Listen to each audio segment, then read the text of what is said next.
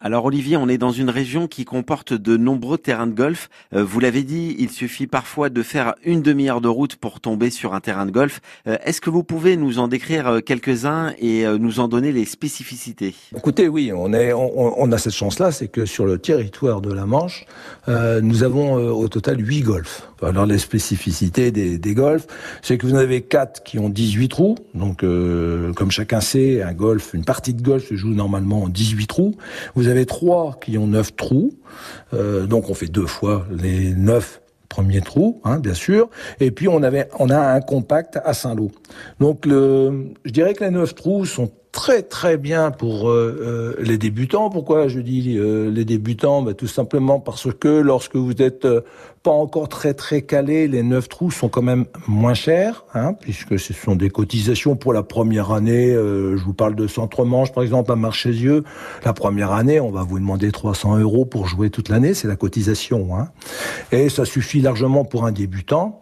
Marchésieux est dans le bocage. Vous avez souvent la balance entre un neuf trous qui est dans le bocage comme un Marchésieux, où vous avez beaucoup de mares, vous avez des arbres, vous avez tous les obstacles pour euh, vous compliquer la vie.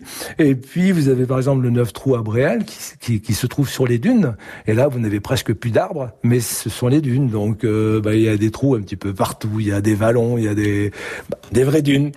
Celui de Cherbourg est très joli en dessus de la rade. C'est très chouette. Les 18 trous, vous avez un des meilleurs euh, links de 18 trous à Granville. Faut pas l'oublier. C'est un des, des, plus beaux, euh, je dirais, de France. Hein. Et puis, vous avez le compact. Hein. Le compact, c'est un 9 trous qui est assez court, qui se trouve à Saint-Lô. Et la spécificité de Saint-Lô, c'est que on en a fait, il en a fait, le président et puis euh, la communauté urbaine saint-loise, on a fait l'académie de petits jeux. Euh, ce qu'on appelle l'académie de petits jeux, c'est euh, jouer, si vous voulez, entre 30 et, et 80 mètres.